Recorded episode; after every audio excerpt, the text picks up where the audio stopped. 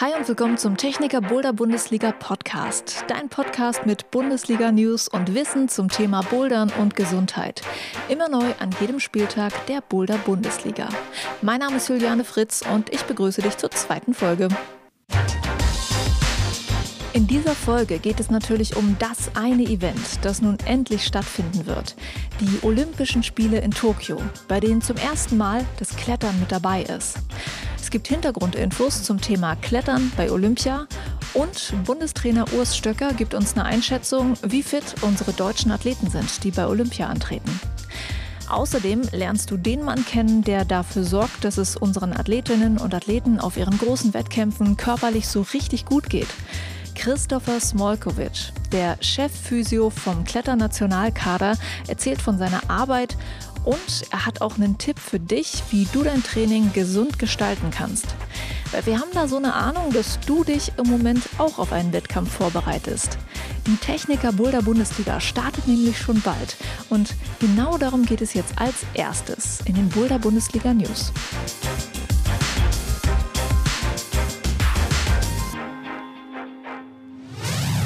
Der Spielplan für die neue Saison der Techniker Boulder Bundesliga steht endlich. Ihr habt schon lange drauf gewartet. Aber wahrscheinlich war es im Jahr 2021 einfach ein bisschen schwieriger zu planen. Das vermute ich zumindest. Aber ganz genau kann es eigentlich nur Simon sagen von der Boulder Bundesliga. Hi Simon. Hallo Juliane. Erstmal von mir natürlich Glückwunsch, dass der Plan endlich steht. Wie anders oder wie kompliziert war es denn dieses Jahr, einen Spielplan zu erstellen? Ja, nach so langer Pause, sowohl für die Boulderhallen als auch für die Liga, gibt es ja eine absolute Neuerung. Wir starten nicht wie gewohnt im Januar und gehen bis Dezember. Wir starten im Sommer und ja, gehen in den Sommer nächsten Jahres. Also es ist gewissermaßen eine Liga 2021, 2022 und dann auch vor dem Hintergrund der abklingenden Pandemie trotzdem noch die Ungewissheit bei den Hallen. Da war die ein oder andere Halle doch zögerlich. Wir haben jetzt aber ja unsere zehn Spieltage fix gemacht und da sind wir natürlich total happy. Auf jeden Fall. Und jetzt kannst du es mal verraten, welche sind es denn? Ja, es geht in Jena los. Wir waren traditionell jedes Jahr im Sommer in Jena, was eigentlich immer so ein bisschen das Bergfest war, die Halbzeit der Saison. Dieses Jahr also der Saisonstart im Plan B Jena. Auch das Feedback von den Athleten immer eine ganz, ganz tolle Halle und auch für uns ein Heimspiel hier als Liga-Organisatoren. Insofern ganz, ganz toll, dass es hier in Thüringen losgehen kann. Dann geht's weiter in den Steinburg nach Nürnberg. Die Boderhalle Schwerkraft in Ingolstadt, das Upjoy in Willingen, Boder Island in Mannheim, Block Barock in Fulda, das Schimpansodrom in Frechen. Auch gerade vor dem Hintergrund der Vergangenheit dieser Halle freue ich mich da ganz besonders drauf. Die neu gebaut wurde, ne? Die neu gebaut wurde, genau. Da gab es mhm. einen ganz, ganz schlimmen Hallenbrand. In Osnabrück geht's in den Osnabrück, der ja auch neu eröffnet hat. In Hannover sind wir in der Beta Boulder Halle. Und dann geht's nochmal nach Hamburg zu den Urban Apes. Da waren wir auch am Ende letzter Saison. Diesmal aber in eine völlig neue Boulderhalle. Die gibt es noch gar nicht. In Hamburg West werden wir also bei den Urban Apes zum zehnten Spieltag zu Gast sein. Ich glaube ja, dass ihr sehr oft die Frage bekommt, wie und warum denn die Orte so ausgewählt wurden, wie sie ausgewählt wurden. Manche wollen zum Beispiel, dass die Boulder Bundesliga auch zu ihnen in die Stadt kommt und dann ist die Stadt nicht mit dabei. Kannst du mal einen Einblick geben, wie die Auswahl bei euch funktioniert?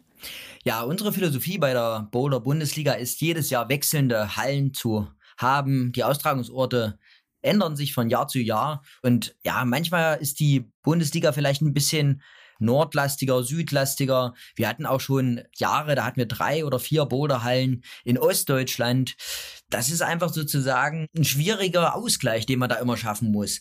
Irgendwie, äh, ja, die geografische Lage, aber dann gerade auch in Brandenburg, äh, in Ostdeutschland gibt es gar nicht so viele Boulderhallen. Auch die Einwohnerdichte ist damit unter niedriger. Wir haben sehr, sehr viele Athleten und Teilnehmer auch in NRW und einwohnerreichen Bundesländern wie äh, Baden-Württemberg, Bayern. Vorletztes Jahr kam dann auch der Vorwurf, wir sind ja kaum im Süden. Da hatten wir mitunter drei Stationen in Ostdeutschland. Also das schwankt von Jahr zu Jahr. Wir freuen uns immer, wenn uns Hallen ansprechen, wenn wir die schon mal auf unseren Spickzettel für die kommenden Jahre schreiben können. Und äh, so ist in Abstimmung einfach mit den Hallen auch immer sozusagen die Frage, wo geht die Reise hin? Wir starten in Ostdeutschland, in Jena. Wir haben auch noch ein Finale offen. Da würde ich mir vielleicht was in Dresden oder Berlin wünschen. Aber ich habe es auch schon gelesen auf Instagram.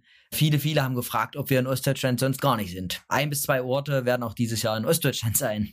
Ja, ich äh, kann mir auch vorstellen, dadurch, dass ihr aus Jena kommt, dass ihr das natürlich mit auf dem Schirm habt. Absolut, aber wie gesagt, wir merken auch an den Besucherzahlen auch in der Liga. In NRW ist das Bouldern einfach absoluter Boomsportart. Die Hallendichte, wenn man das da anschaut, in Köln, in Bonn, Düsseldorf, der absolute Wahnsinn. Wir gehen ja jetzt dieses Jahr, wie gesagt, nach Frechen. Wir nehmen das Feedback natürlich ernst und schauen, dass wir jedes Jahr wechseln. Vielleicht sind wir nächstes Jahr dann wieder ein, zwei Stationen mehr in Ostdeutschland. Wir waren am Ende der letzten Saison in Potsdam. Wir hatten eigentlich traditionell jedes Jahr in Berlin Standort. Das hat dieses Jahr nicht geklappt, aber das Finale, das ist noch nicht festgenagelt. Na, das sieht man ja bei euch im Plan, dass da noch nichts ist. Aber vielleicht Berlin ist da noch mit äh, im Spiel oder auch Dresden, wie du gerade sagtest. Da sind wir noch gespannt drauf. Also danke dir, Simon, dass du uns da die Infos gegeben hast. Und dann würde ich mal sagen, auf zum ersten Spieltag in Jena, der dann am 7. August losgeht, oder? Am 7. August geht's los in Jena und ich freue mich natürlich, alle in meiner Stadt auch willkommen zu heißen. Ich freue mich auf euch in Jena. Danke dir, Simon.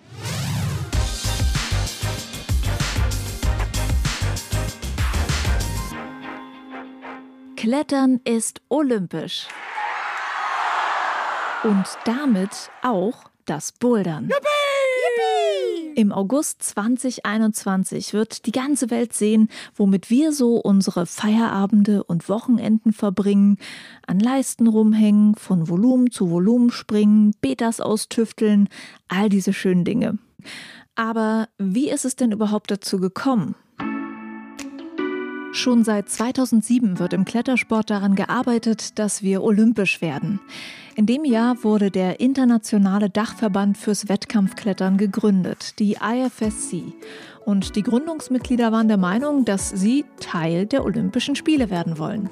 Aber es war noch ein langer Weg. Denn nur weil eine Sportart das gerne möchte, wird sie noch lange nicht olympisch. Zum Beispiel braucht die Sportart einen Dachverband, der offiziell vom Olympischen Komitee, dem IOC, anerkannt wird. Der Sport sollte natürlich auch beliebt sein und muss eine Wettkampftradition nachweisen. Und die Sportart muss eine gewisse Anzahl von Mitgliedsländern haben. Und zwar im Herrensport 75 Länder auf vier Kontinenten und im Damensport 40 Länder auf drei Kontinenten. Vertreter des IOC sind übrigens in den letzten Jahren auch zu Kletterwettkämpfen angereist, um sich unseren Sport genauer anzusehen. Denn wichtig ist für sie auch, ob unser Sport spannend anzusehen ist und ob der Modus der Wettkämpfe verständlich ist. Denn Olympia schaut sich eben nicht nur ein Fachpublikum an, sondern auch eine Menge Laien.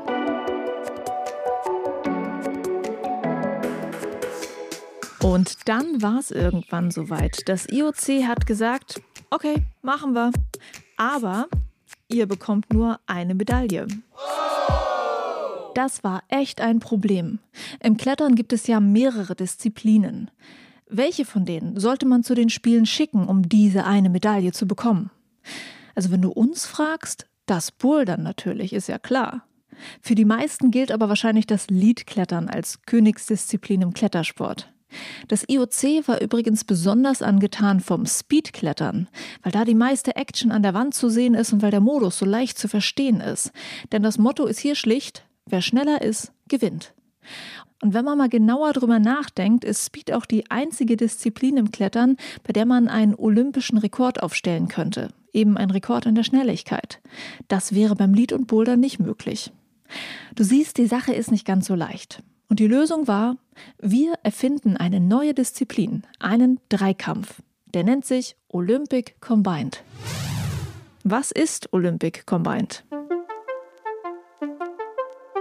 Beim Olympic Combined treten alle Athletinnen und Athleten in den drei Disziplinen Speedklettern, Bouldern und Lead an. Die Platzierungen der Einzeldisziplinen werden multipliziert. Also hat man zum Beispiel den ersten Platz im Lead, den dritten im Bouldern und den zehnten im Speed. Dann hat man eine Punktzahl von 30. Wichtig ist es hier, eine besonders kleine Punktzahl zu erreichen, um ganz vorne mit dabei zu sein. Also die kleinste Punktzahl gewinnt.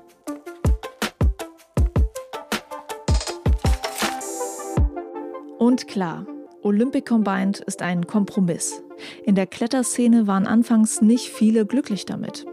Zum Beispiel war das Speedklettern in Deutschland bisher wenig verbreitet. Wir sind eher gut im Bouldern und im Lead. Und die Leute aus dem Nationalkader, die mussten sich eben mal fix eine dritte Disziplin draufziehen. Wobei damit haben sie ja nicht mal die schlechteste Ausgangslage. In vielen osteuropäischen und asiatischen Ländern ist zum Beispiel Speed beliebter. Und für die ist es jetzt so, dass sie zwei weitere Sportarten trainieren müssen. Bei den Qualifikationswettkämpfen für Olympia hat man das manchmal echt deutlich gesehen. Den Speedathletinnen und Athleten konnte in ihrer Kerndisziplin kaum einer das Wasser reichen. Aber im Bouldern, da sahen sie im Vergleich fast so aus, als würden sie den Sport gerade zum ersten Mal versuchen und schaffen es manchmal nicht mal aus der Startposition heraus. Also Olympic Combined hat es vielen schwer gemacht, die sich seit Jahren auf eine Disziplin fokussiert haben. Doch inzwischen haben viele die Challenge angenommen und sind fit in den drei Disziplinen. Aber muss man eigentlich in allen Disziplinen top sein, um eine Olympiamedaille zu bekommen?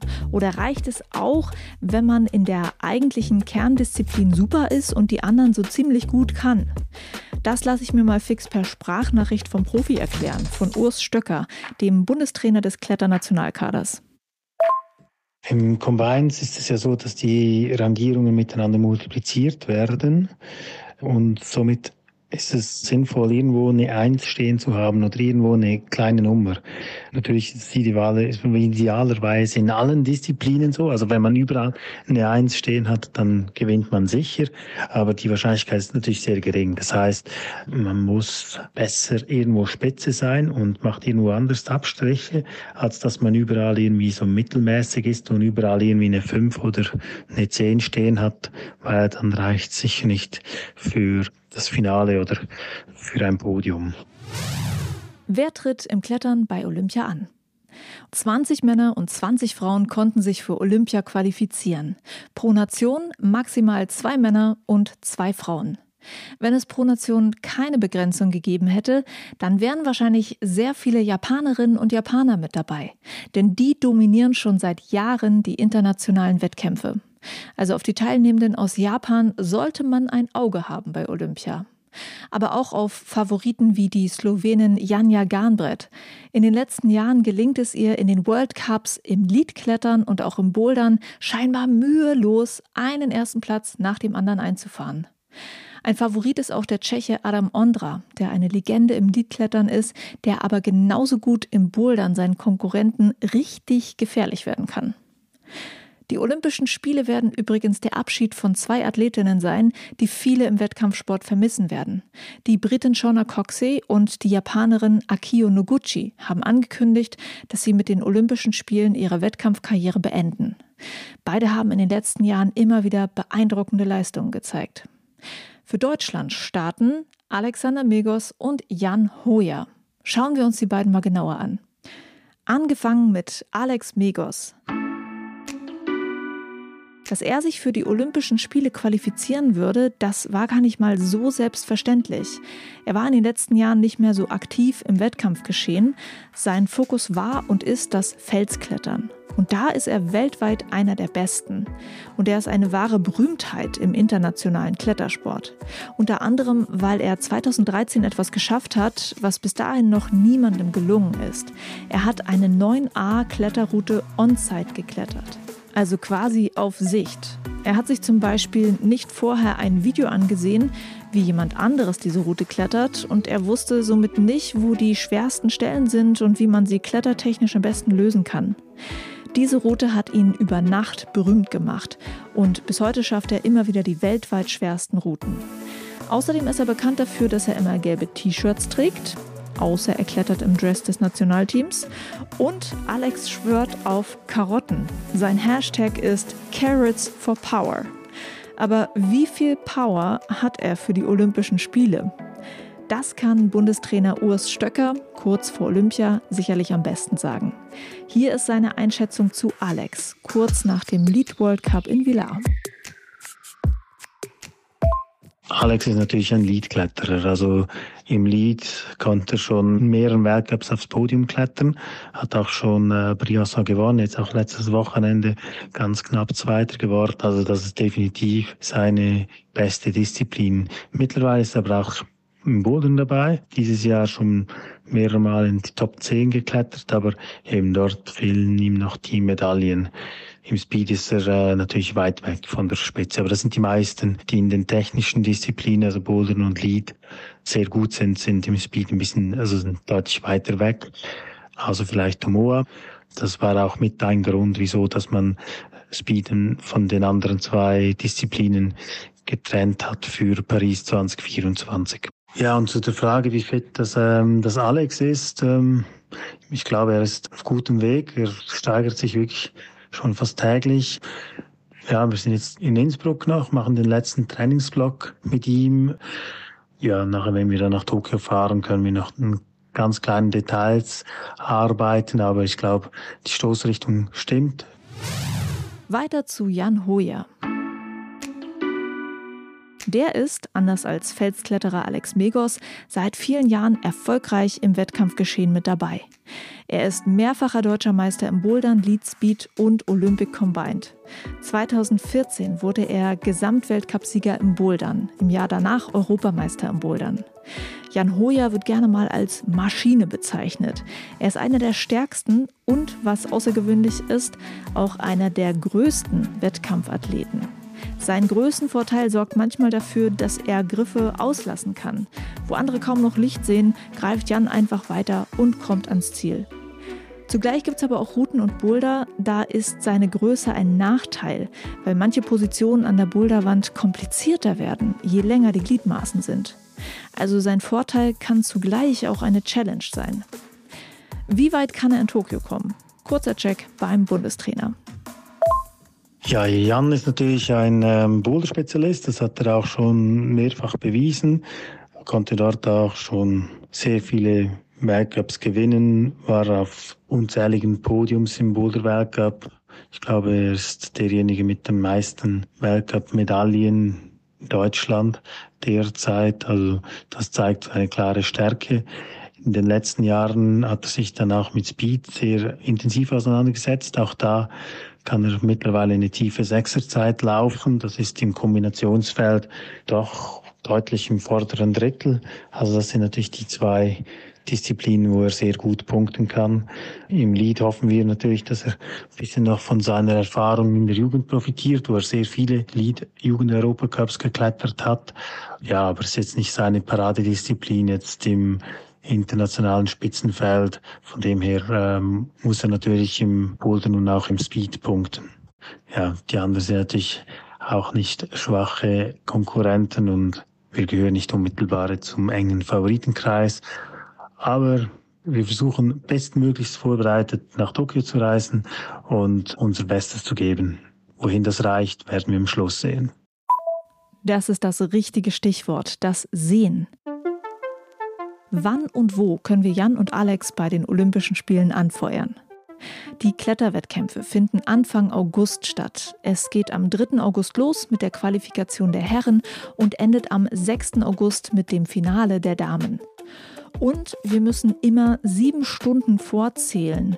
Also zum Beispiel beginnt die Quali der Herren in Tokio um 17 Uhr, was bei uns 10 Uhr morgens ist. Die Übertragungsrechte für die Wettkämpfe liegen beim Sender Eurosport und zum Teil auch bei ARD und ZDF. Vieles wird live im Fernsehen übertragen, aber nicht alles, denn natürlich finden dort immer mehrere Sportarten gleichzeitig statt. Deshalb wird ein Teil der Kletterwettkämpfe nur online als Livestream sichtbar sein.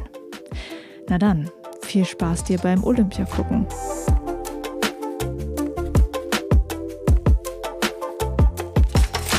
Mein Interviewgast in dieser Folge ist jemand, der auch viel auf Wettkämpfen mit Jan Hoja und Alex Megos unterwegs ist. Christopher Smolkovic. Er ist der Chef-Physiotherapeut des deutschen Kletternationalkaders. Er sorgt also mit für die Gesundheit unserer Athletinnen und Athleten. Er gibt uns jetzt mal einen Einblick in seine Arbeit. Was macht man eigentlich als Physiotherapeut des deutschen Kletternationalteams? Was erlebt man mit den Athletinnen und Athleten, während man so von World Cup zu World Cup reist?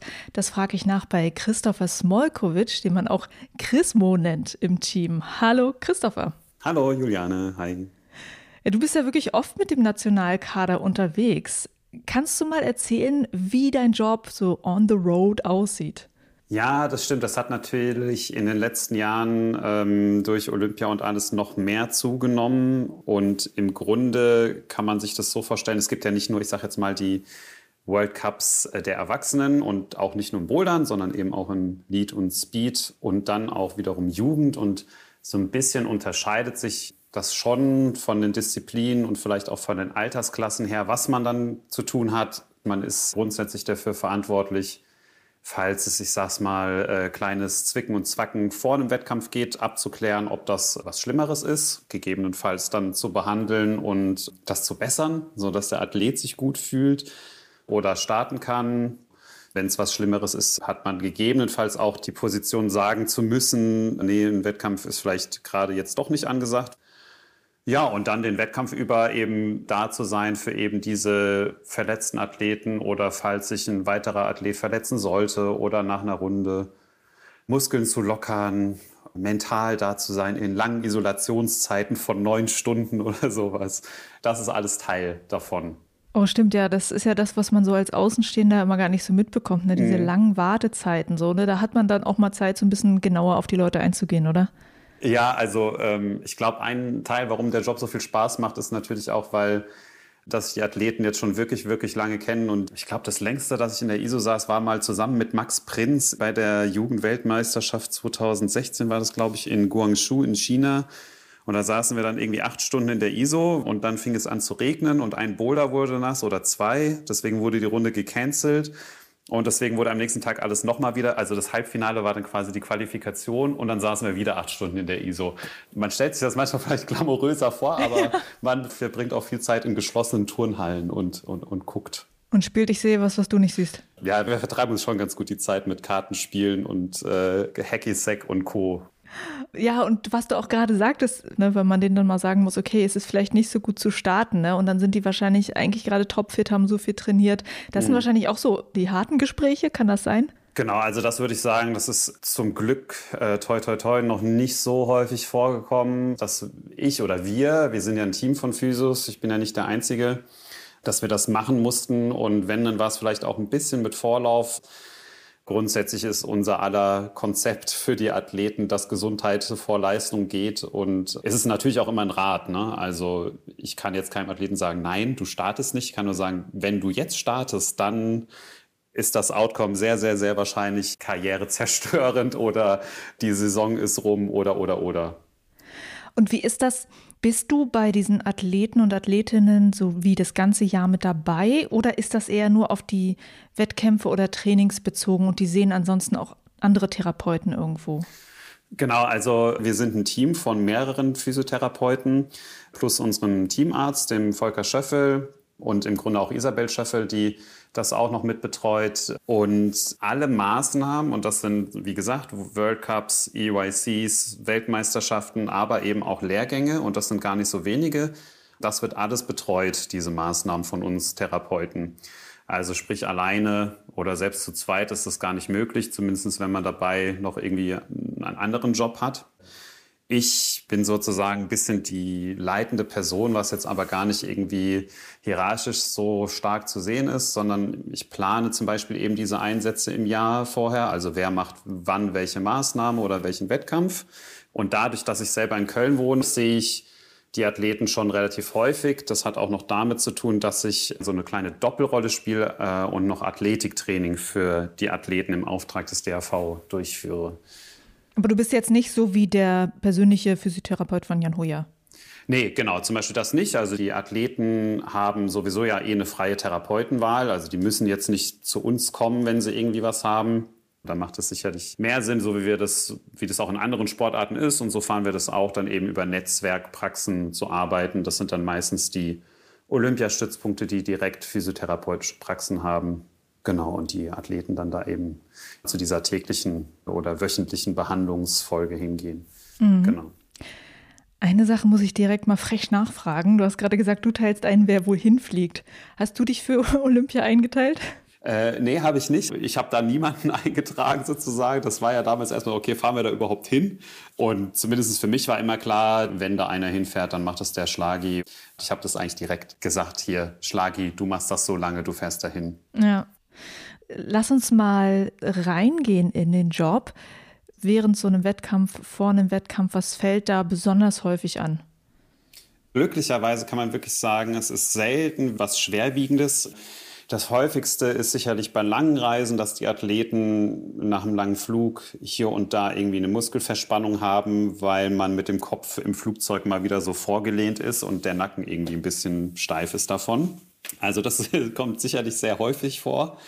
Und dann würde ich doch sagen, es ist äh, relativ unterschiedlich. Grundsätzlich, das weiß nicht, ob die Zuhörer das kennen, aber so ein bisschen die Verletzungsstatistik ist ja schon eher Oberkörper und da wieder am meisten eher Finger und dann vielleicht Schulter und dann Ellbogen. Und ich würde sagen, wenn die irgendwie einen Zwicken haben, das repräsentiert sich schon auch bei unseren Athleten wieder. Also kannst du mal schauen, mein Ringband zwickt ein bisschen oder die Schulter zwickt ein bisschen. Ich weiß nicht genau, was das ist. Und da halt klassisch abklären, okay, erstens ist es was Schwerwiegendes, müssen weitere Untersuchungen gemacht werden, die wir vielleicht dann auch gar nicht machen können, weil man irgendwie ein MRT oder Röntgen oder sowas brauchen. Oder ist es nichts Schwerwiegenderes, das dann zu entscheiden und dann dementsprechend äh, zu behandeln? Und das kann man sicherlich ein bisschen einteilen zwischen passiven Maßnahmen, was vielleicht ein bisschen was Muskeldetonisierendes ist, also Muskeln zu entspannen oder irgendwas zu mobilisieren oder vielleicht gar nicht, vielleicht auf jeden Fall anschließend noch was Aktives zu machen und das mit einer Übung zu verbinden. Zumindest sehe ich das so, dass eine passive Behandlung alleine nicht so viel bringt. Ja. Und dann passiert auch manchmal wahrscheinlich das, was wir bei Wettkämpfen sehen, dass dann irgendwie der Athlet, die Athletin beim nächsten Mal irgendwie mit einer getapten Schulter rauskommt. Tapen ist eine, ein gutes Thema. Ich kann es mir manchmal auch nicht erklären. Ich, ich persönlich bin gar nicht der größte Tape-Fan, obwohl man immer, wenn ich auch dabei bin, auch mal meine Athleten mit dem Tape sieht. Es ist sicherlich eine deutlich größere psychologische Stütze als jetzt vielleicht irgendwas für den Bewegungsapparat selber. Also oft ist das so, es fühlt sich was nicht so toll an ich mache mit dem Athleten Übungen und oder Behandlungen und es wird vielleicht dadurch besser, vielleicht auch nicht deutlich besser und einfach damit man so ein bisschen Ease of Mind hat und sich freier fühlt, gibt es dann eben noch ein Tape, weil man dann so ein bisschen das Gefühl von Unterstützung hat. Also ich lasse die Athleten natürlich nicht starten, wenn ich denke, ja, wenn die jetzt aber gleich einen Zug machen, dann ist die Schulter raus oder der Finger krumm oder was auch immer. Dann würde ich auch noch nicht mal ein, Tape machen. Da kommen wir wieder zum Anfang zurück, wenn man vielleicht einem Athleten auch raten muss, nicht zu starten, also das heißt, äh, dieses Tapen, es ist so eine gefühlte Sicherheit einfach nur. Ja, ich denke mal, also da muss man natürlich auch jetzt nochmal bei den Tapes ein bisschen unterscheiden. Wenn man diese weißen, etwas rigideren Tapes sieht, die können natürlich schon auch ein Gelenk wirklich stützen und unterstützen, aber hat natürlich dann den Nachteil, dass man dann auch wirklich eingeschränkt ist. Diese ganzen äh, bunten Streifen, diese Kinesotapes, ich persönlich bin da von der Wirkungsweise eher skeptisch, ob die wirklich das tun, was sie tun. Im Zweifel modellieren die ein bisschen den Schmerz. Wenn es das tut, super. Als Konsequenz hat man dann vielleicht das subjektive Gefühl, ah, das unterstützt mich und kann dadurch einfach ein bisschen freier klettern. Okay. Wie geht's dir denn als Physiotherapeut, der im Publikum sitzt, wenn du irgendwelche krassen Drop-Knees siehst oder irgendwelche schweren Schulterzüge oder auch Abstürze? Denkst du dann immer oft schon so Richtung, oh, da muss ich gleich was machen? Oder ist es alles cool, weil du weißt, hey, die können das? äh, ah, das ist eine sehr gute Frage. Mir bleibt schon manchmal das Herz stehen oder beziehungsweise es schlägt auf einmal sehr schnell. Drop Knees, muss ich sagen, ähm, habe ich mich jetzt über die Jahre dran gewöhnt, weil es halt immer häufiger vorkommt. Es passiert ja dann doch auch gar nicht so viel. Also wenn man sich immer die Drop Knees von Adam anguckt, soweit ich weiß, hat er jetzt nicht, äh, zumindest aktuell, keine Kniebeschwerden. Deswegen bin ich da vielleicht auch ein bisschen entspannter. Jetzt gerade in, in äh, Salt Lake City. Diesen Frauenboulder, Da ja. gab es ja diesen einen Damenboulder, genau, wo sie alle ihr Knie da reingedreht haben. Die haben ja alle in dem spezifischen Boulder nicht geschafft, das Gewicht wirklich drauf zu bringen. Und dann ist es, äh, finde ich es auch weniger scary, als wenn da auf einmal voll Druck drauf ist. So, ne? Ähm, aber ja, so Stürze gibt es schon bestimmt in jedem World Cup, wo ich mir manchmal denke, oh je, wie die gerade einschlagen, das sieht nicht gut aus. Da ist man natürlich schon so ein bisschen mehr auf Achtung aus, äh, falls der Athlet gleich nicht mehr aufsteht. In 99,9 Prozent der Fällen stehen die Athleten ja wieder auf. Aber in den neun Jahren, wo ich das jetzt schon mache, gab es ja auch schon ein paar Mal zumindest, wo ein Athlet dann irgendwie liegen bleibt. Und tatsächlich waren es oft gar nicht so die spektakulären Stürze, sondern ich erinnere mich an Jain Kim in Frankreich beim Weltcup. Ich weiß das Jahr gerade nicht mehr. Und die ist einfach nur ganz kontrolliert abgesprungen vom Top. Ja, wahrscheinlich war die Matte relativ weich und ist nur ganz leicht umgeknickt.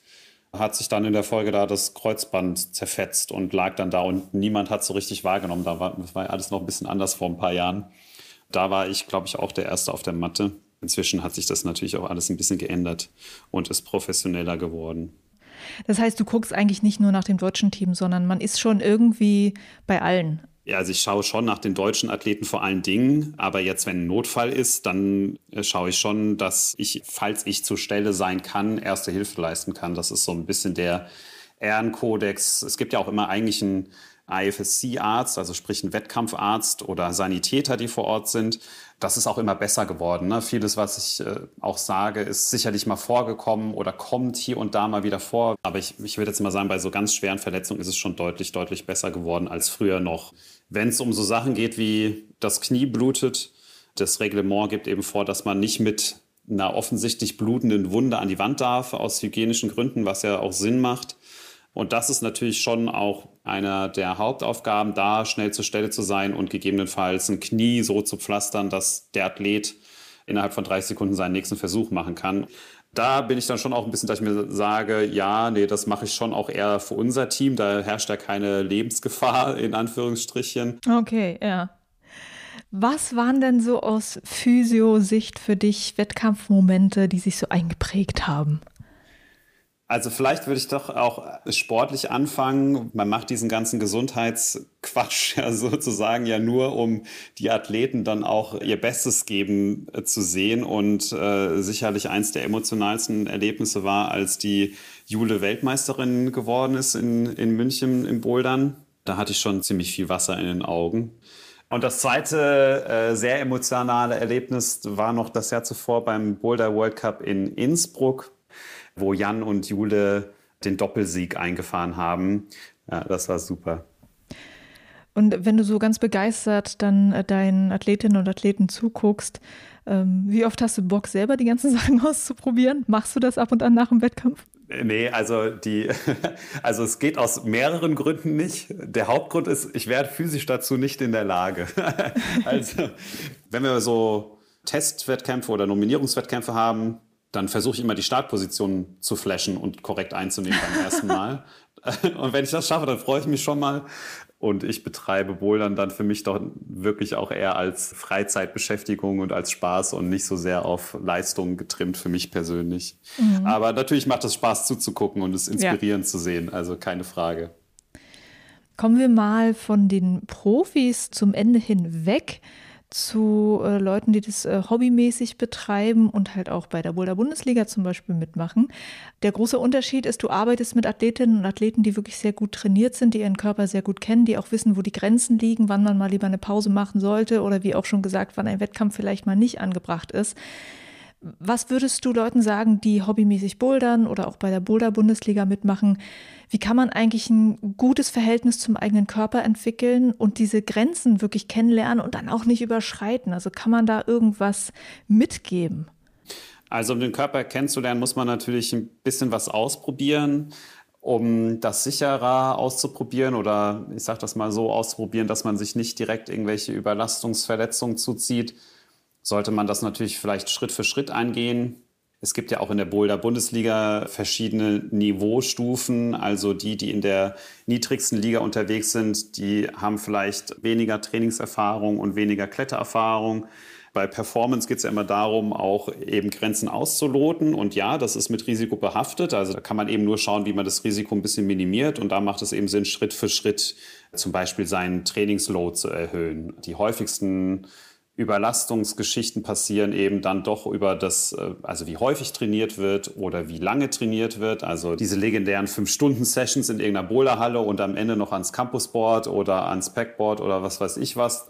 Ich sage nicht, dass das zu Verletzungen führen muss, aber wenn man sowas regelmäßig macht, würde ich jetzt mal behaupten, ist das sicherlich einer der Faktoren, die nicht ganz so weise sind. Und was man natürlich nicht vergessen darf, die Profis richten alles danach aus, dass der Körper, also das Werkzeug, optimal belastet werden kann, bedeutet, der Schlaf wird danach ausgerichtet, äh, dass man am nächsten Tag eine intensive Trainingssession machen kann. Wenn man jetzt einen normalen Job hat, in Anführungsstrichen, oder Familie, vielleicht auch Kinder, dann hat man natürlich der Erfahrung nach weniger Schlaf, vielleicht auch andere Commitments noch so in seinem Leben und äh, auch immer dieses Beispiel, wenn man erst abends um fünf oder sechs aus dem Büro rauskommt oder von seiner anderen Arbeitsstelle und kognitiv vielleicht schon nicht mehr ganz so aufnahmefähig ist, Dass dann die Leistung schon nicht so hoch sein kann im Verhältnis wie bei einem Profi, muss ja irgendwie logisch sein. Und da kann ich auch nur appellieren, einmal wieder reinzuspüren bei seinen Trainingseinheiten, zu gucken, bin ich wach heute, bin ich stark genug gefühlt subjektiv dafür, dass ich die Intensität, die ich heute fahren will, machen kann oder nicht.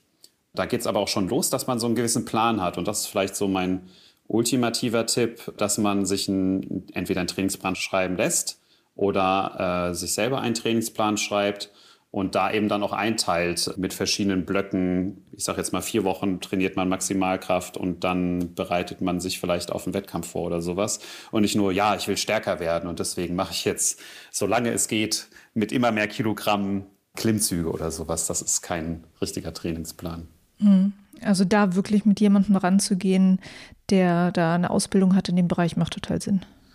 Ja, oder im Grunde kann man das, was äh, vielleicht irgendein Trainer oder auch ich gelesen habe, kannst du auch lesen. Du müsstest nur wissen, in welchen Büchern oder in welchen Studien oder sowas sowas nachzulesen ist. Das meiste Und jetzt kommt der Buchtipp. oh, oh, ein Buchtipp. Uh, oh, das wird schwierig. Ich habe so viele Bücher.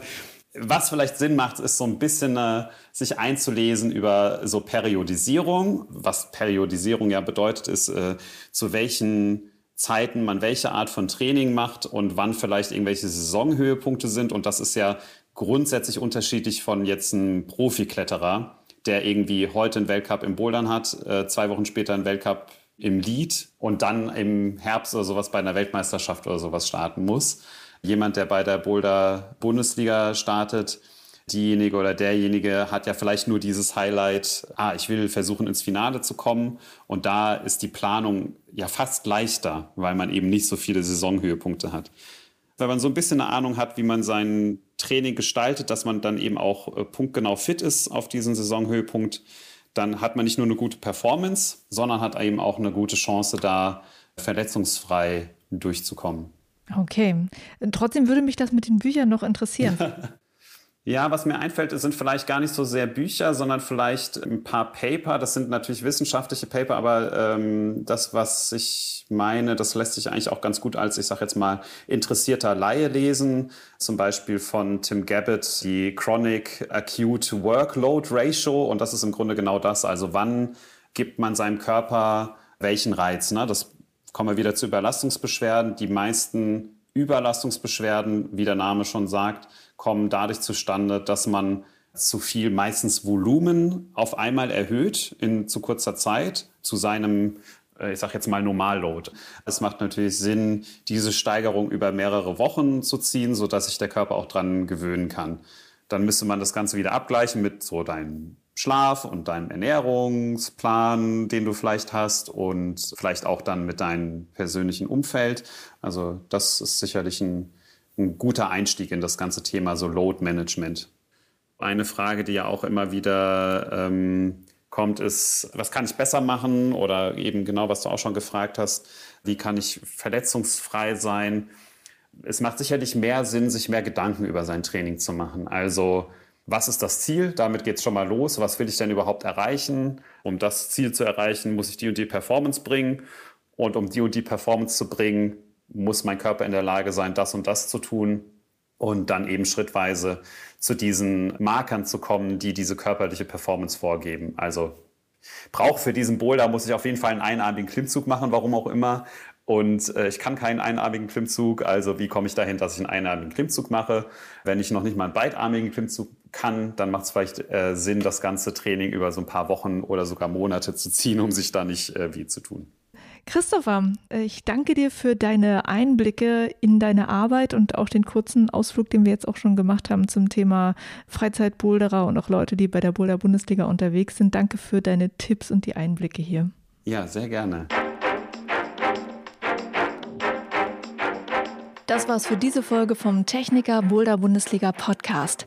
Die nächste kommt rechtzeitig zum ersten Spieltag der Bundesliga in Jena. Natürlich schon einen Tag vorab. Das heißt, du kannst dir die Folge rechtzeitig aufs Handy laden und sie auf der Fahrt zur Bundesliga anhören. Also Podcast-App checken am 6. August und dann ab zur Bundesliga am 7. August in Jena. Danke dir fürs Zuhören und bis zur nächsten Folge.